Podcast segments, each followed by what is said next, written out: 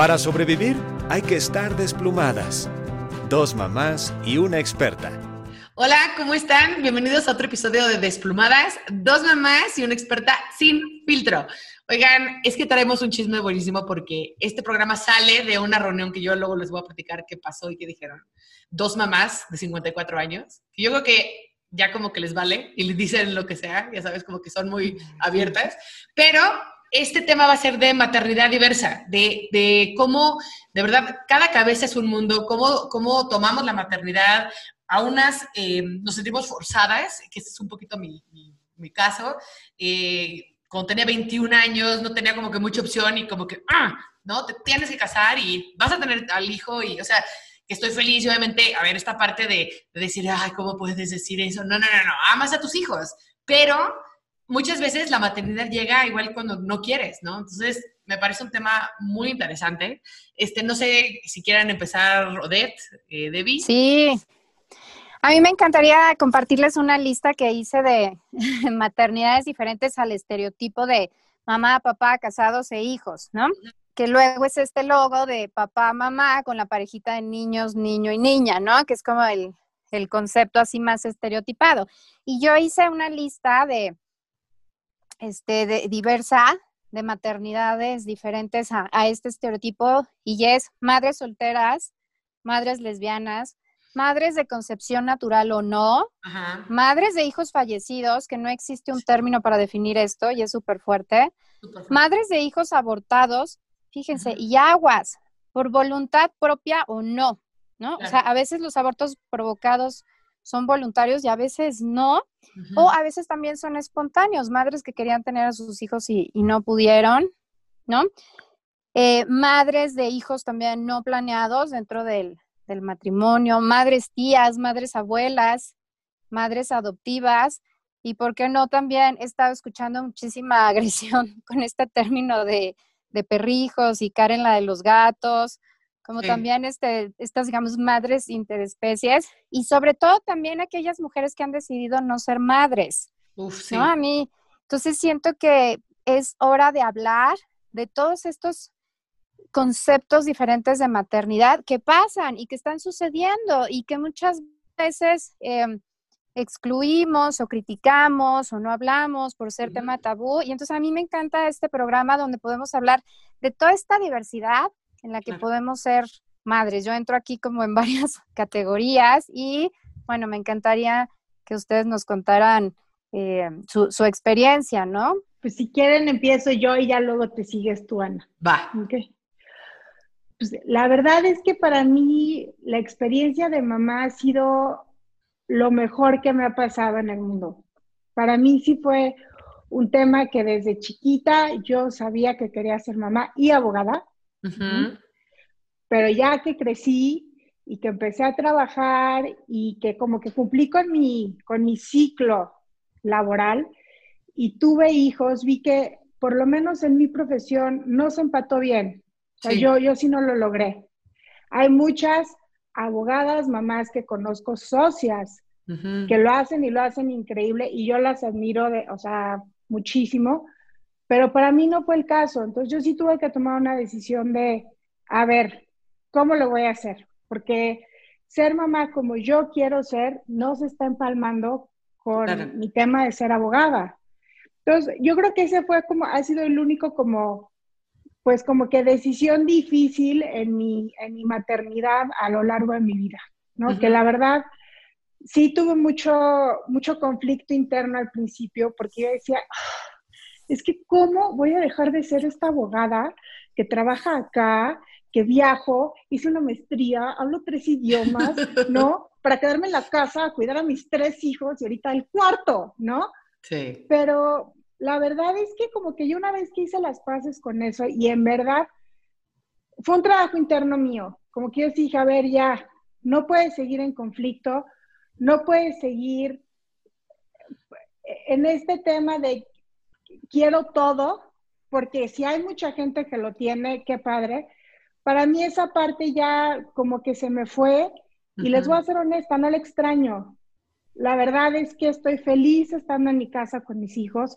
Encontré otra línea de trabajo. no tiene nada que ver con, con mi tema legal, pero estoy muy contenta con la decisión que tomé. O sea, estar yo con mis hijos, yo poderlos ver, embarazarme de Maya me costó un año, la verdad es que fue el año yo creo que más difícil de mi vida, porque es el primero y es el que quieres y es el que todo el mundo espera. Y, no, y Manolo y yo nos esperamos cuatro años, no, cinco, perdón, esperamos cinco años para tener, o sea, encargar el primer bebé y que no nos pudiéramos embarazar pues, relativamente pronto, la verdad es que para mí sí fue así como, pues que, o sea, que no funciona conmigo. Claro, y, y pues bueno, fue un tema como, cambié de ginecólogo, conseguí una dula, em, ¿no? Y ya como que empecé a hacer este trabajo y la verdad es que sí hasta cañón la mente, porque los dos me dijeron, suéltalo, Débora, suéltalo. Claro. O sea, deja de aferrarte, de estar contando tus días fértiles, de estar, suéltalo. Y por Dios que el momento que lo solté, me embaracé de Maya. Uf, eso pasa muchísimo. muchísimo. Cuando, cuando a mí me llegan historias o amigas a platicar de los temas, digo, es que de veras suéltalo. No, es que ese es un tema hippie, no, es que, no, no es hippie, te juro que no es hippie. O sea, yo lo viví en carne propia. claro. de veras, déjalo ir y vas a ver cómo te embarazas, te lo, te lo prometo.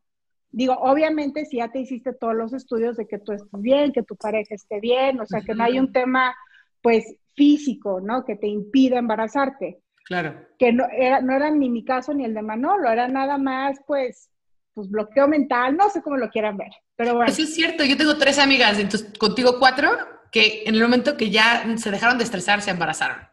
Es que sí está cañón. La verdad es que sí es un tema que, o sea, en el segundo que yo dejé, o sea, literal, tenía yo una agenda con mis días fértiles y mis días no sé qué, y el no sé qué, y el, ay, ¿cómo se llama el método este? El método Billings, el, todo eso, o sea, agarré la agenda y la tiré a la basura, dije, ya, fuera mi obsesión, me embaracé.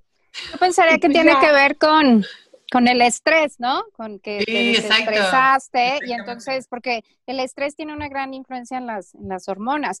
Pero qué padrísimo que al menos ustedes dos están súper felices, ¿no? Este, Debbie está esperando un niño, ya sabemos que es niño. Niño, niño, niño, muy bien. Felicidades. Y que están viviendo pues dentro de esto de, por ejemplo, Debbie del matrimonio y con hijos esperados, pero no siempre es así. No. O sea, no siempre es así y a veces hay otras circunstancias donde las cosas no son en esta forma tan fácil y tan deseada y no para todo el mundo en la maternidad es como eso que se imaginaron, como no cumple esas expectativas, porque la verdad hay una parte de la que no se habla que es la maternidad es muy difícil. Totalmente. Es súper fuerte. Y luego no estás listo. O sea, digo, me adelanto con, con mi experiencia. Yo también soy feliz siendo mamá y por eso tengo este blog de hace ocho años y hablo de maternidad todo el tiempo, mucho por lo que yo viví y que quiero mejorar,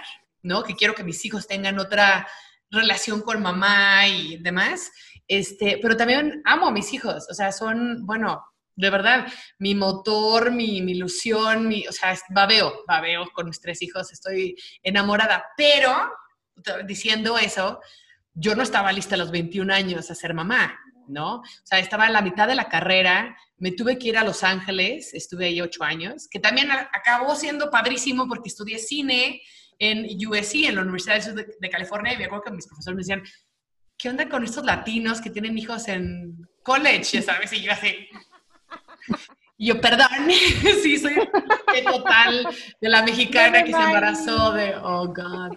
Pero algo, algo que sí a favor de los, de los sajones y de los gringos es que les valía. Dicen, a ver, a ver, si tú eres buena, le echas ganas, tienes hambre, ¿verdad? You're in. Y la verdad, el hecho de que me hayan aceptado, pues sí fue como un logro, porque aquí en México, en mi generación, cuando me embaracé, bueno, me dejaron de hablar, o sea, todo mundo, ya sabes, familia, amigos, y como que decían, no, es que ya, es una perdida, ya nunca va a salir adelante, y obviamente no va a acabar la carrera, o sea, a ver si entra a alguna universidad allá, y pues no, ¿me entiendes? O sea, ahí, ahí me di cuenta un poquito de, o sea, el valor que tiene el trabajo, y si lo quieres, pues lo logras, ¿no? O sea, entonces dije, ok, cool, este, pero, pero sí fue muy violento, em, como, o sea, ver la maternidad, que es algo precioso, como castigo.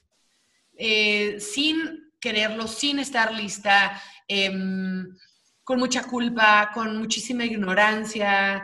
Y aparte, aquí hay un tema que, que se permea mucho de, de, que este gap, por ejemplo, de ese espacio, de diferencia, eh, de equidad en el trabajo, por ejemplo, del hombre y la mujer, que es grande, sí es, obviamente hay, un, hay una diferencia enorme de inequidad entre el hombre y la mujer, que seguimos ganando menos, pero mucho más si eres mamá, porque todo este, esta responsabilidad de la casa cae en ti más, trabaja más, entonces no es justo, ¿me entiendes? Entonces yo sí he vivido como varios momentos este, en mi maternidad que dije, o sea, este castigo de ser mamá a los 21 también me afectó económicamente. ¿Me entiendes? O sea, sí, por más de que fui a una super universidad y he trabajado toda mi vida y eso, pues no puedes, por ejemplo, yo estudié para ser editora de cine. Eh, hay muchos trabajos que tuve que decir que no, pues porque Sebastián estaba chiquitito, tenía tres años y que lo iba a dejar tres meses y me iba a ir a editar una película, un corto, lo que sea, pues no. Entonces, muchas de las oportunidades que pude haber tomado, pues en mis 20 normal, como los chavos que toman esas oportunidades, yo no pude. Entonces, sí, es como este castigo que se, o sea, que se permea en todo lo que vas haciendo los años que siguen, que no me parece justo. O sea, si queremos tener una sociedad y un país donde las mujeres eh, sean productivas económicamente y puedan aportar y aparte ser más inteligentes y tener mejores familias. Es como un ganar-ganar en todos aspectos. No podemos eh, presionarlas, ya sea por la religión o por la sociedad, o, castigarlas con, ay, te embarazaste por idiota, ya te casas, y entonces ya, o sea, porque entonces de verdad estamos apachurrando, que es lo que, en mi opinión, estamos apachurrando la sociedad y el crecimiento económico en general. O sea, cuando quieres ser mamá, pues tú tienes que escogerlo. Discúlpeme, pero señores, eh, esposos, novios, papás, nadie puede decidir eso. O sea, cada mujer tiene que decidir si quiere o no.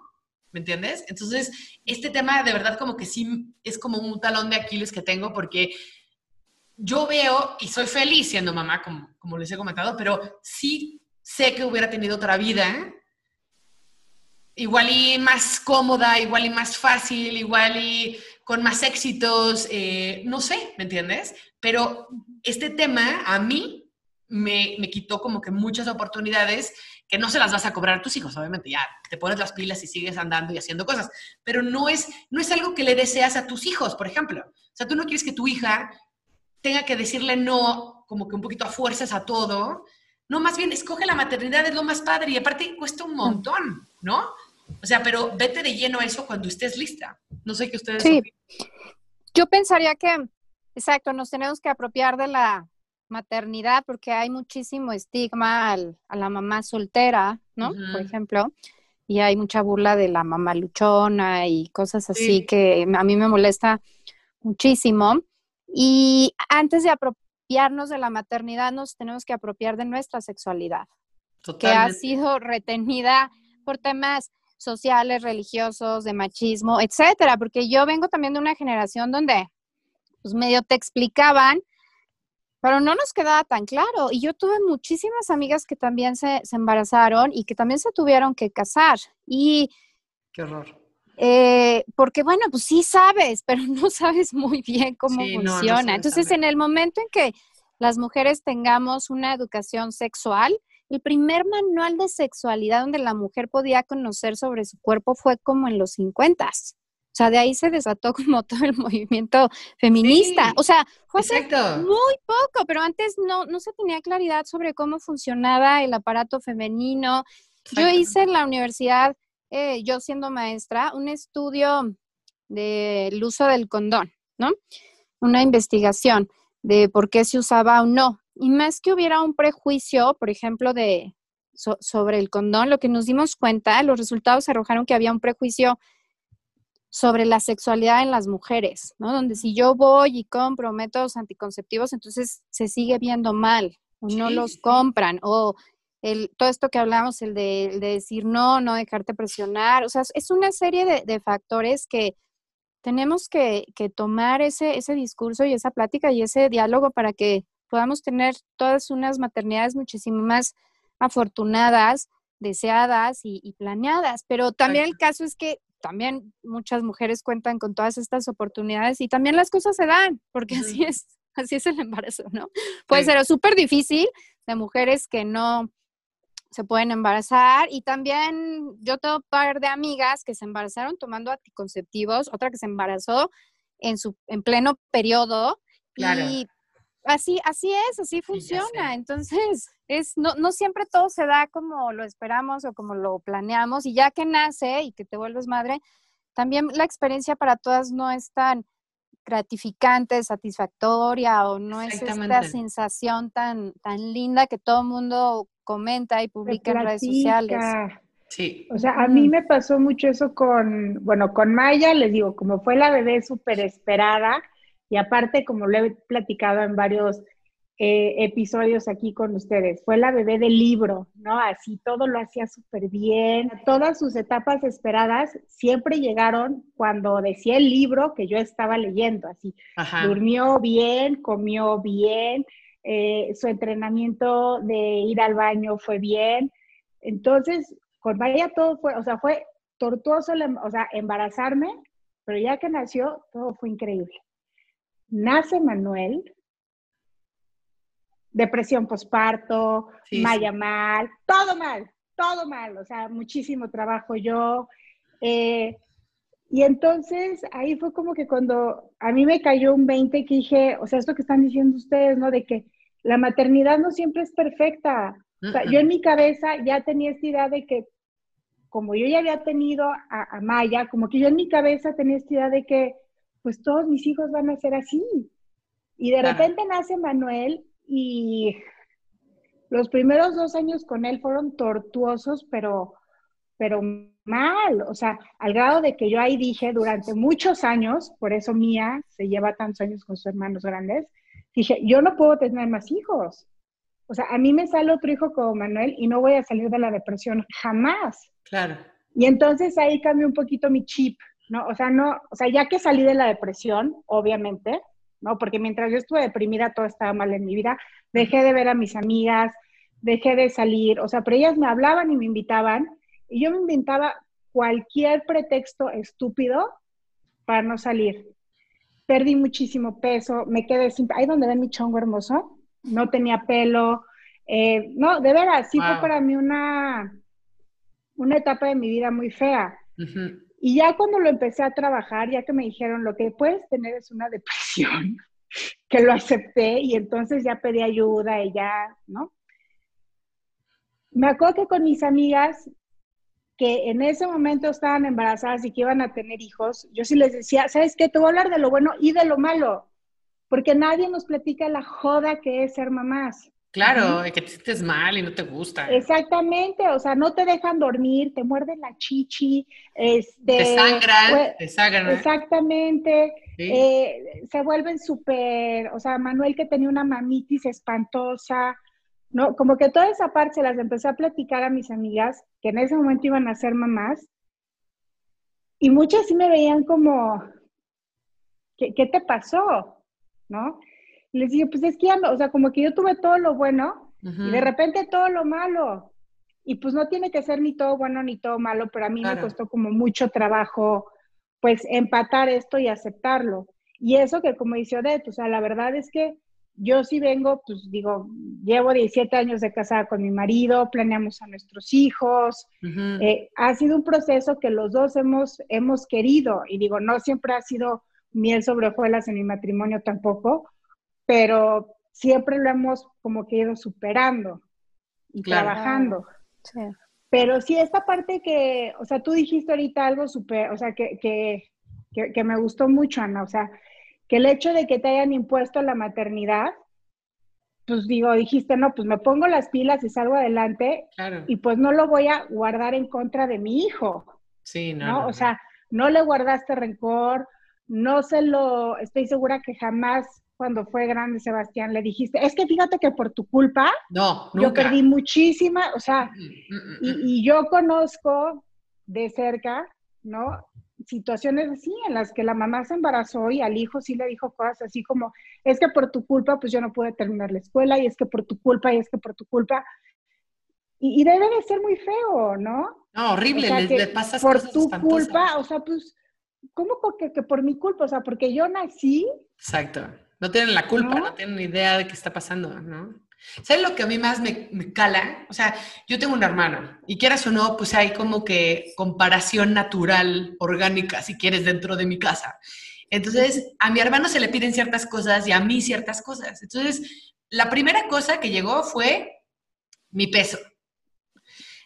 O sea, como que en, en la pubertad yo subí un poquito este, Como toda. Ah, no, sí, exacto. No me acuerdo si me, creo que no, creo que mi hermano no subió de peso. Pero bueno, en el momento que yo empiezo a subir un poquito de peso por, por la pubertad, me empiezan a decir lechoncito.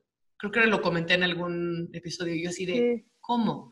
Entonces, de repente me empiezo a dar cuenta cómo mi talla y mi peso es muy importante. O sea, y, y entonces empiezas a escuchar como niñita de 13 años o así, cómo hablan de otras chavas, de otras niñas, de otras señoras, de... Y siempre la referencia primera es, ¿está guapa o no? Ya sabes, ¿está delgada o no? Entonces esa fue la primera como que eh, vara de medición que dije, ay, no mames, neta. O sea, me van a medir, o sea, esta persona que soy, con la inteligencia, con lo que sea, por eso. Ok. Está jodido, ¿no? Pero bueno, ok. Y luego fui creciendo y la parte de la sexualidad igual. O sea, como mi hermano tenía una libertad sexual, si quieres, pues presente, y todos se hacían pendejos de que no hacían nada. Pero yo, o sea, tú, o sea, te vas al monasterio, o sea, nada de andarte besuqueando, nada de tener novios, nada de pensar en sexo. Y, o sea, a pesar de que mis papás eran abiertos en el tema, para ellos, como que hablaban de sexualidad, sí, pero no era como una cosa, como decía, o de práctica que entendiera qué era eso y cómo funciona. O sea, había muchísimos como que tabús y yo así de... Ah". Y en el momento que yo decido como que abrir mi sexualidad, me embarazo. Y entonces es como, ah, ya ves, por caliente, ¿no? Por pendeja. Entonces es como, o sea, a ver, espérenme, me están midiendo con unas varas horrendas. Una de peso y de, belleza o de cómo te ves y verdad. Y la otra de sexualidad, como eh, solamente como que está bien si vas a reproducirte, pero no para tener placer. Y, te voy a medir, pues, si, si, o sea, si eres virgen, vales, ¿no? Si no eres virgen, no. vales. Entonces yo dije, no, no mames, ya no me gustó ser mujer. O sea, ¿por qué me están midiendo con esas cosas cuando a mi hermano y a sus amigos y todo, o sea, para nada. ¿No? E, e, es, otro mundo. Decía, bueno, ¿por qué si somos los dos hijos de mis papás y tenemos todos, todas estas cosas en común, ¿por qué mi vida va a ser tan diferente como la de él? Y eso es antes de embarazarme y todo, ¿me entiendes? Pero ya veía venir así como, guácala. O sea, ¿por qué me van a medir? No por quién soy, por mi inteligencia, por lo que puedo hacer, por, por esta persona, ¿no? Que yo, yo veo a mis hijos así como persona. O sea, ¿por qué? O sea, yo quiero que estas personas sean grandes seres humanos, pero yo no los voy a empezar a medir diferente por estas cuestiones de, belleza y de sexualidad, que me parece, de verdad es lo que de las cosas que más me, como que me costaban creciendo como mujer, ¿no? Y, y, luego, ya, si tienes pareja te casas, bueno, la expectativa de la maternidad, bueno, ah, lloran, lloran las chavas que no se pueden embarazar y lloran las que pierden los hijos y lloran, o sea, y entonces, esta parte que tú dijiste ahorita, David, de que es que tal vez no soy buena mujer o, no sé cómo le quieran decir, pero no funciono como mamá o no funciono como mujer, soy menos mujer o todas estas cosas espantosas, digo, ¡Ah! esa es otra medición caca que tenemos, porque entonces ya ahora también te sientes culpable porque, y puede ser la culpa del esposo, ¿no? Pero pues no, ¿cómo va a hacer algo mal, no? Exactamente o sea, pero eres tú, tú no te puedes embarazar. Dije, no, no es que no puede ser. O sea, de verdad yo quiero romper con esas cosas para mis hijas. Yo no quiero que crezcan con esas presiones sociales o religiosas o lo que tú quieras, que son idiotas, que nada más nos lastiman. Eh, o sea, no, o sea, estas pérdidas, estas presiones y luego, para unir todas estas, que quieras tener una carrera que se vale, ¿me entiendes? Si no quieres, está buenísimo, y si quieres, buenísimo, pero también está súper mal visto. O sea, no sabes, o sea, el problema que es para las chavas, decir, es que quiero trabajar. Ay, eres mala mamá, no, no, no, quieres, no quieres tener hijos. O sea, entonces, parte... ¿qué hacemos bien? ¿Qué hacemos bien como mamás, como mujeres? ¿Qué hacemos bien? Está cabrón. O sea, siento que todo está mal. O sea, esa parte que estás diciendo, Ana, por ejemplo, o sea, creo que igual ya lo mencioné en algún este, episodio. Nos casamos Manolo y yo, y Manolo quería así que me embarazara en la luna de miel, y le dije, estás loco, no hay manera. ¿no? A los tres años de casados, le dije yo a Manolo, oye, pues yo creo que ya es momento. Y me dijo, no, no, no, no, no, no, no, yo estoy muy bien, me estoy yendo muy bien en la chamba, estamos viajando, este, tú y yo estamos súper bien, nada. Dije, ok, perfecto, ¿no? Y de ahí pues pasaron otros dos años hasta que ya estuvimos de acuerdo los dos. Pero en este inter, pues obviamente está la presión esta de la que tú hablas, ¿no, Ana? De, ¿y cuándo van a tener hijos? ¿No? Y, te, y como yo trabajaba mucho, porque yo sí, o sea, llegaba al despacho a las 8 de la mañana, salía a las 9 de la noche, viajaba muchísimo, ¿no? Y lo que me decía la gente, y aparte de gente cercana a mí, o sea, de mi familia, no, es que, o sea, lo que estás diciendo, como tú nada más te quieres dedicar a tu trabajo, seguro por eso no quieres tener hijos. Exacto. ¿Cuándo le decimos eso a los hombres? Ay, eres un egoísta por trabajar y hacer más dinero. ¿Cuándo le decimos eso a los hombres? Neta, o sea. Ah. y la verdad, Ana, es que había hasta cierto punto que, o sea, digo, en un principio, pues fue, o sea, era Manolo el que al principio no quería tener hijos, ¿no? Y yo ahí como que siempre esperaba que él como que dijera algo, ya sabes, así de, diles que tú eres el que no quiere tener hijos, que yo ya te dije, ¿no? Y el otro así, tomándose su chela, güey. Entonces, la verdad es que dije, mira, para evitarme conflictos, yo así, güey, mira, la neta es que digan lo que quieran, pero lo, lo, dejaba pasar, la verdad, ¿no? Pero ahorita que lo estamos hablando, como que me está cayendo el 20 y toda la presión caía en mí. o sea, nunca a nadie se le ocurrió preguntar si Manolo ya quería tener hijos o no. O sea, como que era yo la mala, la que yo no quería tener hijos, a la única que le importaba su carrera, la única que era así como ensimismada, ¿no? Pero Y tampoco hay un estigma para el papá abandonador. O sea, Exactamente. el término de mamá luchona, pero ¿dónde está el término? Y no porque se lo queramos poner, pero ¿dónde está el término de estigma despectivo para el papá que abandona? Exactamente. Sí, sí, sí me explicó, o para el papá que no se hace responsable, o para el que a lo mejor sabía un poquito más claro cómo era el tema del embarazo y no todo tampoco sus, sus, precauciones. Entonces, es, es, bien difícil. Esto que decía Ana es súper contradictorio porque entonces se flaca para ser deseable, pero no tan deseable como para tener sexo, pero sí mamá. Ay, sí, no. Es, muy confuso. O sea, es súper contradictorio. O sea, tienes que ser deseable, ¿no? Y todos estos estereotipos de belleza son pues para ser sensual y hasta cierto punto un objeto sexual, pero no, o sea, no más nomás, parece que así eres, pero no lo hagas, y si sí lo haces, entonces está mal. Y luego vienen como muchísimas este, críticas y, y, también en esta parte que ustedes decían de que la maternidad es difícil, a mí me pasó en una plática con amigas de, de mi mamá hace unos años que una de ellas acaba de tener a, o sea, su hija acaba de tener hijos y ahí estaba y estaba llorando porque decían, es que ¿por qué no me dijeron que era tan difícil? No duermo, no como, me duele todo. Y estaba llorando y todas así, todas las amigas de mi mamá y esas, ay, si no, se te va a pasar. Y lo primero que hicieron fue voltearme a ver a mí, ¿y tú para cuándo? Y yo así como, oigan, o sea, se acaban de oír. ¿O se acaban de oír lo que acaba de decir? O sea, sí la escucharon, pero fue como, ay, no, ¿qué te va a pasar? ¿no?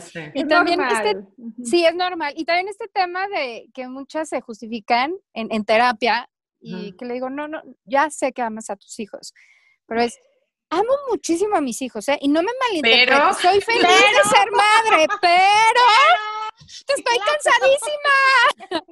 Pero nadie puede decir, estoy cansadísima de este trabajo tan arduo que nadie me advirtió. Claro. Y las consecuencias que llevan el tema económico, laboral, de tu vida personal y de cuerpo. Porque entonces sé deseable para que seas pura, pero entonces seas madre y luego ah, seas perfecta después de una panzota y de estrías y de engordar y de mil temas de que se te cae el pelo o, te dan X cosas propias del, del embarazo. Entonces es, es, una presión donde, pues de repente llegas y no es tan idílica para muchas mujeres. O sea, no es así, ay, el bebé hermoso. También pensaban en bebés enfermos, ¿no?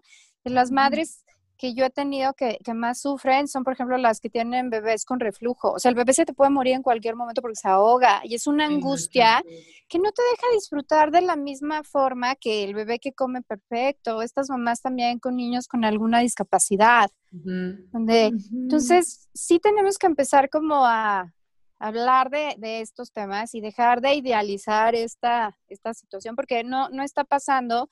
Y exacto, como decían eh, sobre todo tú, Ana, de no queremos esto para, para las niñas. Por favor, no. Ni para las niñas ni para los niños. O sea, Ni como suegras. O sea, yo como que, siempre con Sebastián digo, no, no, no. O sea, tenemos que ser mucho mejor nuestra generación que hablamos y tenemos estas cosas y hay más información que lo que hemos vivido. O sea, porque todo está mal. Yo, bueno, el chisme que les quería contar era que fui a una reunión y estaba con dos señoras de 54 años y ya tomando, las dos me confesaron, odio ser mamá. Entonces, ok. ¿Por qué? Ok.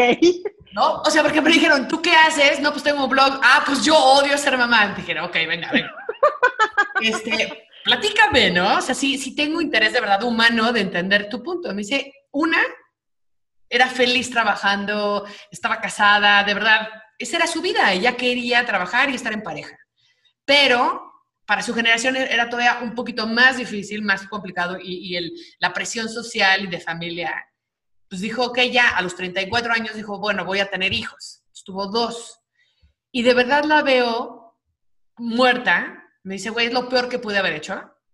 O sea, lo peor que pude haber hecho, o sea, los quiero a ellos, igual como dice, los quiero, pero, pero me jodieron mi chamba, me jodieron mi cuerpo, me jodieron mi relación con, con la pareja, están divorciadas. Digo, no es de que siempre pasa, yo me divorcié y estoy mejor, pero bueno, este, pero es como, o sea, de verdad no quisieron. Y la otra, bueno, peor su historia de terror, igual se, se embarazó chiquita de un cuate que le pegaba. Entonces, entre que ella estaba como creciendo y como que salía y entendía qué estaba pasando, este cuate le pegaba y, a ver, en México la violencia en, pareja es altísima, ¿no? O sea, hay unas cifras horrendas y, de feminicidios y tal. O sea, es más peligroso estar en pareja en México que estar soltera porque la pareja pues abusa, ¿no? Entonces, esa es una realidad. Entonces, yo no había conocido tampoco a alguien que me lo confesara así, ya sabes. No, pues es que me pegaba, entonces era horrible, tuve dos hijos y entonces no. Entonces, la hizo así mierda y es una chava muy guapa. Y entonces la, hizo chiquitita, chiquitita, chiquitita, se sentía culpable de todo y todo estaba mal, entonces trabajaba y no, es un idiota y no. Entonces dices, güey, qué horribles realidades. O sea, que abrazan el tema de la maternidad, cuando la maternidad es, la cosa más preciosa. O sea, ¿qué, estamos haciendo como sociedad? ¿Cómo estamos juzgando para abajo, ¿no? ya sea a la nuera o a la amiga? Este, ¿Cómo nos juzgaron a nosotros? O sea, sí tenemos que replantearnos esto, porque no podemos echarle la culpa a todas las mujeres que no pueden tener hijos por como, ah, es que algo tuvo que haber hecho mal. ¿no? Este, o no es suficientemente buena, o le pone mucho énfasis a su trabajo. O sea, sí, por favor, ya hay que quitar todo esto porque nos estamos lastimando. O sea, porque aparte también nosotros lo decimos. O sea, a mí muchas de las cosas espantosas que viví fueron por mujeres que seguían pasando es esto, ya sabes. No eran los hombres que me lo decían, eran las viejas, ¿no? Las, las, las tías, las mamás, las no, o sea, de que no, no, no, algo hiciste mal se fue y te pegaba, pues, ¿qué, le hiciste? Pues, Ay, no. Sí, yo pensaría que deberíamos de abrazar el concepto que, lo que es que en inglés existe como maternidad también, pero me gusta más como motherhood, como que denota no, no solo la, la cualidad de ser mamá, sino como el grupo, ¿no? Como el, el guedo, la, mm la, la comunidad. La hermandad, sí. Ajá, exacto. La sororidad, exacto. Exacto, y como abrazarnos y dejar de, volvemos a lo mismo, dejar de de juzgarnos, ayudarnos, eh, como suegras, como tías, como hermanas, como cuñadas, como compañera de, de salón, de, de, que luego son terribles estos chats de mamá y estos desayunos donde es pura criticadera, ¿no? De, ay, ya se divorció, ay, ya no sé qué, ay, el niño está cochino. No sabemos las realidades de cada quien y, más que criticarnos, apoyarnos y empezar a hablar de todo esto para que las generaciones eh, ahorita que están más, más jóvenes o que todavía son, son niñas, eh, tengan esta maternidad como muy decidida, no en términos de expectativas irreales, sino de, a ver, esto es la maternidad, ¿no? O sea, es A, B, C, D y E. Y entonces decido tenerla. Y qué lindo, porque si no, entonces pasa como la persona que conociste, donde a lo mejor le dijeron, ay, sí, mira, el bebé está hermoso, y no sabían todas las consecuencias que eso conlleva y que tomaron esta decisión, por así decirlo, a ciegas, y entonces vienen estos resultados donde odio ser mamá, porque no lo sabían. Entonces deben de ser decisiones como muy, muy definidas de, a ver, probablemente como en el caso de Debbie, vas a tener que decidir entre tu trabajo y ser mamá o entre ser mamá y a lo mejor apoyarte de otros recursos para poder seguir trabajando y dedicarle tiempo a ambas cosas, ¿no? Este, ¿va a cambiar la relación de pareja? Va a cambiar la relación de pareja. ¿Va a cambiar tu cuerpo? Va a cambiar tu cuerpo. ¿Va a cambiar tu vida? Va a cambiar tu vida totalmente, en cada uno de tus poros. Y entonces ya, si yo soy joven y tengo veintitantos años y tengo expectativas de casarme y tener hijos, entonces ya tengo esta lista bien clara ¿no? Como decir, a ver, quiero esto, sí, sí quiero y qué bueno, o también no lo quiero, pero para eso tenemos que empezar a hablar de estos, de estos temas tan, tan importantes para entonces tener unas maternidades más acompañadas y más decididas. exacto, esa es la palabra, más conscientes. Es que, lo que tú estás diciendo es exacto eso. O sea, primero tenemos un check-in. Sí, pero ¿qué queremos? ¿Queremos ser mamás o no? Si queremos ser mamás, ¿queremos trabajar o no queremos trabajar? O sea, tener primero una, o sea, como un, no sé, tu futuro, este, como lista de Santa Claus, qué es lo que quisieras, eh, y tenerlo como claro y no sentirte culpable de decir, no quiero tener hijos o sí quiero trabajar, o sea, ¿me entiendes? Estar ok con eso. Y luego, sí o sí, sí o sí, comunicárselo a tu pareja y decirle, a ver, antes de empezar con todo el rollo de la maternidad, esto es lo que a mí me gustaría, por esto, por esto, por esto, por esto, y te pido apoyo, porque aparte ya se acaba, por favor, la maternidad que es 100% de la mamá. Esto de, como dicen en, los, Estados Unidos, el parenting en inglés, es de los dos. Los dos, o sea, tú no lo vas a cuidar como, como si fueras una niñera o niñero, no. Tú lo vas a cuidar y lo vas a educar porque eres papá. ¿No? Entonces vamos, vamos poniendo las cosas como son y en su lugar.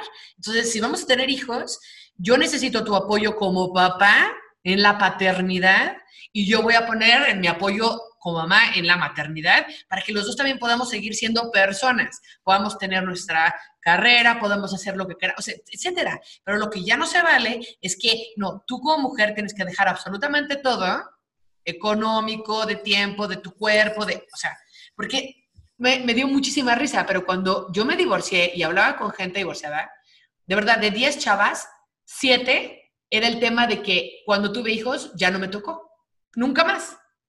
Porque, pues es que les cambió el cuerpo, porque subieron de peso, porque se les colgaron las chichis, o sea, ¿ok? Hay millones de cosas y entonces como que dices, a ver, no se vale. Tú y yo nos metimos en esto, la que carga el bebé soy yo, si cambia mi cuerpo, pues dude, tú también quisiste esto. ¿Ok? Entonces, que sean relaciones más parejas, que no sea una expectativa perfecta de que la mamá, después de dar a luz a 20 niños, tiene el cuerpo perfecto y la cinturita y, las boobies así perfectas. Sí, sí, levantadas. Por favor. O sea, y, todo siempre cae en la chava, ¿me entiendes? En la mamá. Entonces, sí, antes, por favor, a todos los que no tienen hijos o que están pensando o que saben de alguien que va a embarazarse, danle este video o díganle, vean esto, porque por favor, hablen de estos temas. O sea, ya calladita no es más bonita. O sea, tenemos que ser no. muy y asertivos en lo que queremos y en esta relación de pareja. O sea, bueno. Sí, no. Y yo creo, Ana, que dijiste algo súper importante, el tema de la culpabilidad, Mm, ¿no? Porque siempre las mujeres, pues nos cae ese peso, quieras o no. Entonces, si quieres ser profesionista y quieres aplazar tu maternidad, pues te sientes culpable por eso, porque pues la gente lo empieza a decir.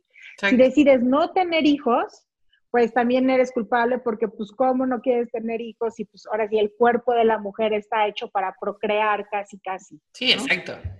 Conozco un par de amigas que han decidido, oye, yo quiero ser, o sea, no me he casado, pero yo sí quiero tener hijos. Ah, pues qué bueno. Y nunca falta el comentario de, pero es que va a tener hijos y no tiene un papá. Ay, y ya se sé. necesita una familia. también. Pues, digo, es el estigma del que estamos hablando, ¿no? Lo ideal, el papá, la mamá, el hijo y la hija. No siempre se puede, ¿no? También las que son, ahorita ya sobre todo en algunos colegios ya empiezas a ver papás del mismo sexo. Sí, Entonces, llegan tus hijos y te preguntan, oye, es que tiene dos mamás. ¿Cómo tiene dos mamás? sí, sí, Entonces, sí. a mí me tocó escuchar ese tema eh, en casa de mi cuñada, de una de mis cuñadas. Ajá. Y pues, sí, llegó el sobrino a, pues, a preguntar que, pues, por qué tenía dos papás su compañero.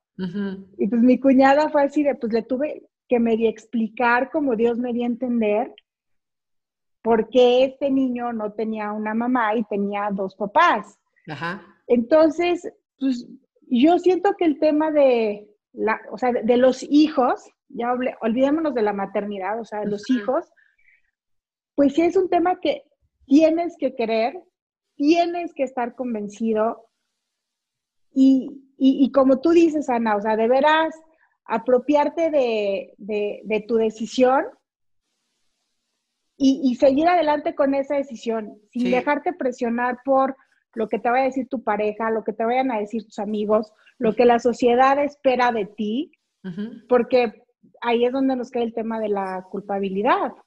Totalmente. Y como dice Odette, o sea, estas familias de dos chavas y dos chavos, eh, o de o papás solteros que tienen hijos, eh, de verdad, dejemos de, de juzgar. O sea, cada, cada camino es diferente y, y no es fácil. O sea, los que, los que tenemos hijos sabemos que no es fácil. Entonces, este amor tan maravilloso que les van a dar a los niños, o sea, en vez de criticar, apóyenlos. Dile, oye, estás en el salón de mi hijo, de mi hija, o sea, ¿en qué te puedo ayudar?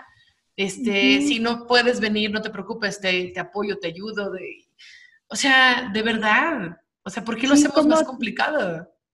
¿Cómo te echo la mano? Pues, yo creo que es por lo mismo que hice Odette, o sea, todo este, toda esta idea que tenemos de, de cómo tiene que ser la familia y cómo tenemos que ser las mamás y, Sí, sí, ¿no? sí, Porque- digo, hasta en, en- en las mismas escuelas. Les digo que de repente llego yo con mi kinder y uno está todo cochino, Mía viene llorando, este, ¿no? ¡Ah! Así el desastre. Y luego veo a las otras mamás así que traen a todos hijitos con, ca- cada uno trae una nanita, ¿no? Entonces digo, ah, no, pues si cada uno trae su nana, pues esto es súper fácil, ¿no? Pero fíjate que también criticamos a la que trae nana y criticamos a la que no quiere nana y está súper cansada porque ella lo quiere hacer todo y criticamos a la que trae el niño con el moño perfecto y criticamos a la que la trae despeinada.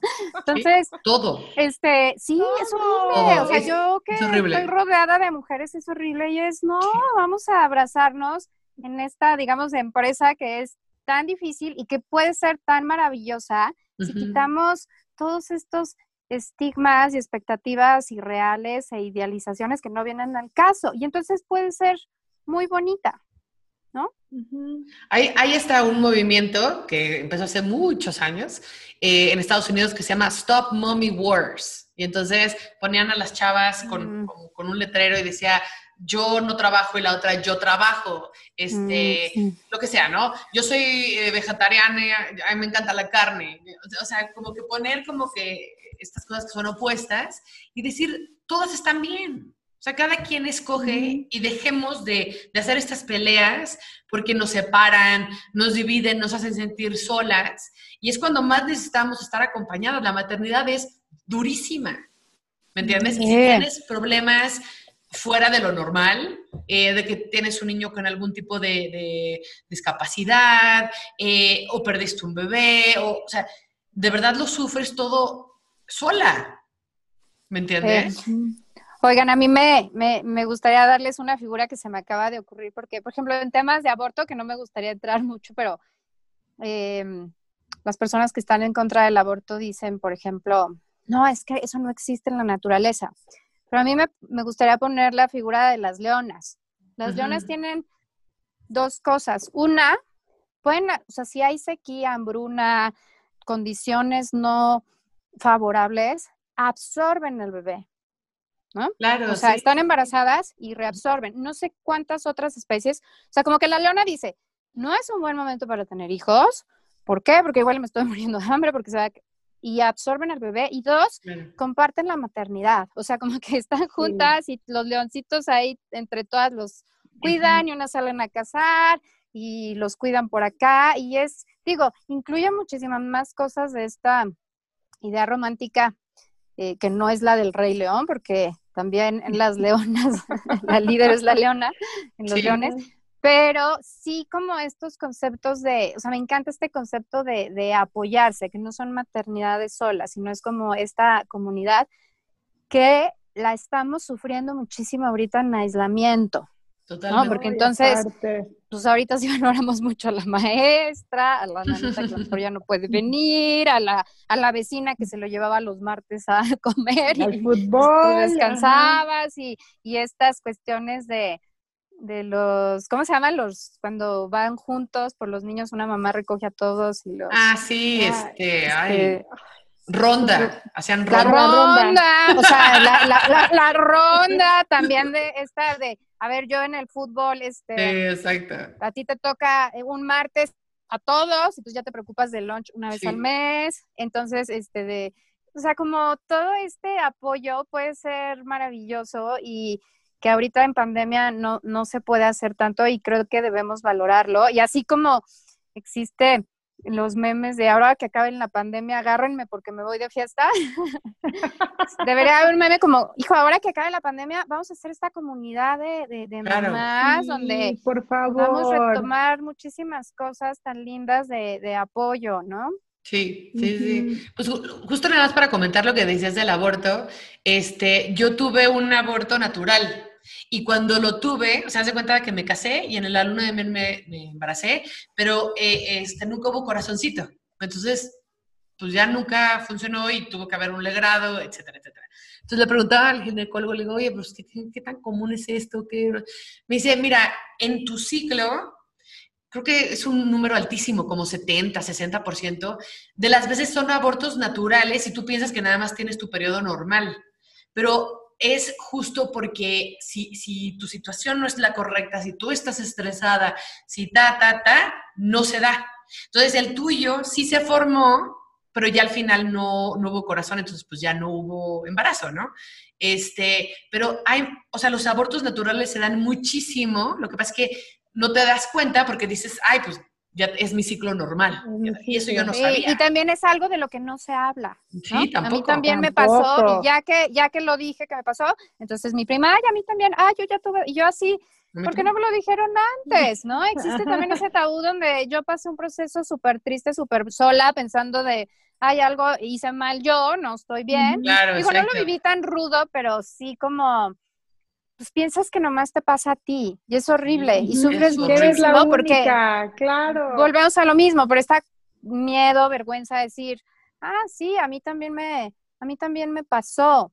Y entonces, si, la verdad es que si yo me hubiera enterado que era algo que sí lo sabía como psicóloga, o sea, en mi entrevista clínica siempre tengo como cuántos abortos naturales en la historia de la mamá y cosas así, pero al final del día en la vida cotidiana no son cosas que se hablan y que se comparten, a menos que ya te pase y entonces medio hablas y ya entonces todo el mundo habla, cuando debería de ser un proceso más natural porque efectivamente es algo que pasa muy a menudo. Muchísimo, exacto, sí.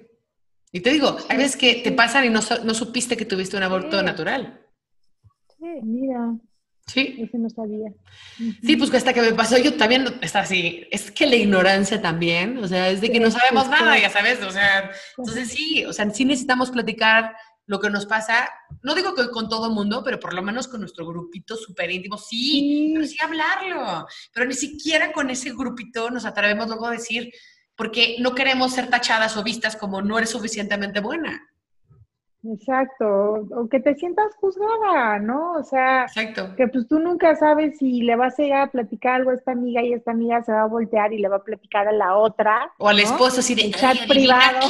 Exacto, ¿no? Exacto, ¿no? Entonces también yo creo que por eso luego pues no, no platicamos lo que, lo que nos pasa. O sea, la verdad es que para mí este programa ha sido así un super relief porque aquí yo sí llego y les platico y les cuento todo lo que me pasa y lo que me ha pasado y, y, pues sí me encanta y ojalá pues muchas mamás también se animen a, a pues hacer esta comunidad de la Sí. que siempre hablamos porque no es el primer este programa que, que hablamos de, de hacer esta comunidad de mamás, de de veras apoyarnos, de de veras estar ahí para nosotros, porque sí lo necesitamos.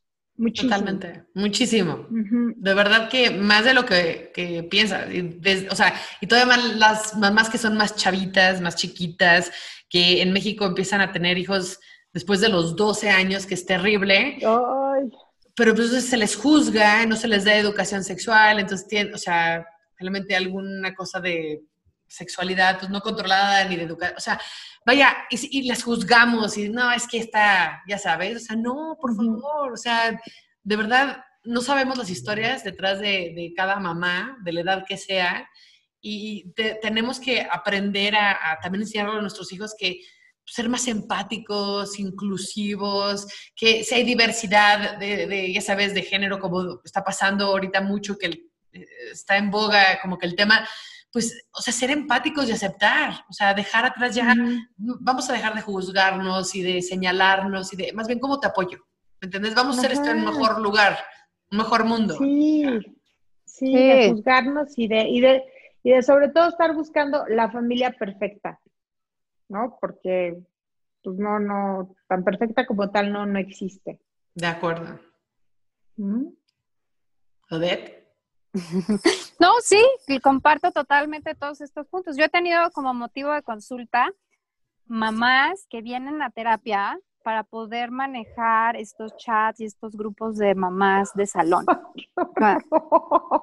Qué Y qué padre que estas mamás tengan la oportunidad de pagar una terapia conmigo. Claro. No todo, pero la presión de que son juzgadas, las ven feo, es, es- es horrible cuando debería de ser todo lo, lo contrario. Y lamentablemente yo que conozco muy bien los colegios en mi zona, muchas veces les digo, cámbiate de colegio a este colegio más diverso, ¿no? Porque entonces, em, cuando debería de ser, bueno, a ver, en este colegio somos religiosos, estamos a favor de la familia perfecta, bueno, a ti no, pero tu hija o tu hijo ya es parte de este colegio, te abrazamos y te incluimos. Claro. Y no que se tenga que excluir y salir y perder como, y irse con esta historia de rechazo, Qué Ujú. feo, o sea, porque a, a todas Ujú. les pasa, o sea, hay muchas mujeres que fueron criadas de manera tradicional y conservadora y al final del día algo no funciona y o se tienen que divorciar o esto y lo otro y, y entonces ya muchas veces se tienen que salir del colegio al que pertenecían porque entonces las empiezan a ver feo y las empiezan a rechazar. Entonces tienes estas mujeres que aparte de lidiar con todo el dolor que implica un proceso de separación, divorcio, casarte con un hombre violento o, un niño con algún tema, pues tienen que sufrir el rechazo y la exclusión de otras mamás. Y no está De bien. acuerdo. O sea, abracémonos y cada quien le inculca los valores a, a sus hijos. Y eso no quiere decir que si aceptas al otro tú tengas que adaptar esos valores a tu vida. A tu vida, claro que O no. sea, tenemos que aceptar un poco la, la diferencia, porque eso es, yo soy así, ¿no? Es como ahorita que estamos vestidas de diferente color, me gusta. Mejor yo soy morada, Ana es blanca y azul, Debbie es azul. Exacto. Y no quiere decir que porque acepto el azul, entonces yo me voy a convertir en azul. Exacto. Aguas, ¿no? O el aceptar los derechos de los demás no quiere decir que tú tengas que perder los, los tuyos. Y a veces esos términos están bien confusos en la mentecita de las personas y hay que aclararlos, ¿no? De acuerdo. Esta, esta frase em, que viene en junio cuando es el em, eh, todo este movimiento LGBT y demás que, que dice Love Wins, ¿no? Que gane el amor. Me pareció padrísimo ese eslogan, eh, porque sí, o sea, se nos olvida que queremos que gane el amor. O sea, ¿por qué estamos haciendo que gane el odio? ¿Me entiendes? Y que, que, al final de la maternidad, de la sexualidad, lo que sea, eh, que, que, gane el amor, me parece una frase padrísima. O sea, como meta. O sea, como que queremos que nuestro mundo acabe en eso, ¿no? Que, que el amor gane. Que el amor siempre esté. Sí, claro que sí. Yo lo y el apoyo y la comunidad, ¿no? Y el aceptarnos y ayudarnos. Y, ya, eso sería todo. Ay, pues qué padre, padre, plática, me encantó este programa. Porque es que sí, no, no, no se habla de toda esta maternidad y cómo lo vivimos y lo bueno, lo malo, lo maravilloso, lo, ya sabes, lo callado, lo terrible. O sea, gracias de verdad por contar historias, porque yo creo que esto, esta es la razón por la que estamos las tres acá, ¿me entiendes? Eh, que las demás mamás que digan, sí es cierto, o sea, hago esto, pero odio. O sea, que no se sientan mal y que es parte de todo esto. O sea, nos hacen, yo creo que mejores personas, mejores mamás. Sí, y vamos a, a luchar por esta maternidad consciente, me encantó la palabra.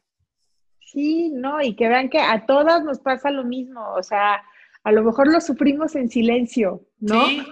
Pero que está mal, porque pues digo, no tampoco que, que, que, se lo tengamos que platicar a todo mundo, pero como tú dices, Ana, o sea, tu grupito, ¿no? De, oye, no, es que me le estoy pasando la chingada porque fíjate que pasa A, B, C, D, E, ¿no? Sí. Y, y, pues ya, que no fue lo que a mí me pasó con Manuel. Yo con Manuel, o sea, me deprimí y me encerré en mi casa y la siguiente vez que me vieron mis amigas, me vieron sin pelo, con 10 kilos menos, y me dijeron, ¿qué te pasó? O sea, y yo así de nadie me pregunté. Horrible, horrible. No, pero qué bueno. De... Bueno, pero cerramos con este nuevo, nueva personita que va a llegar próximamente. ¡Qué emoción! Muchas felicidades. Muchas gracias, amiga. Estamos muy contentos todos acá en la casa. ¿Mm? Sí, luego nos festejamos ya cuando podamos vernos. Sí, oye. Oigan, pues muchas gracias a todos por vernos. Por favor, si tienen comentarios, o sea, déjenlos, porque luego los lo mandan en privado a Odette o a mí. Ya, pónganlos, o sea, porque es padrísimo tener esta comunicación. Entonces, bueno, gracias por vernos. Nos vemos en el próximo jueves a las 8 de la noche. Gracias a todos. Chao. Bye. Para sobrevivir hay que estar desplumadas. Dos mamás y una experta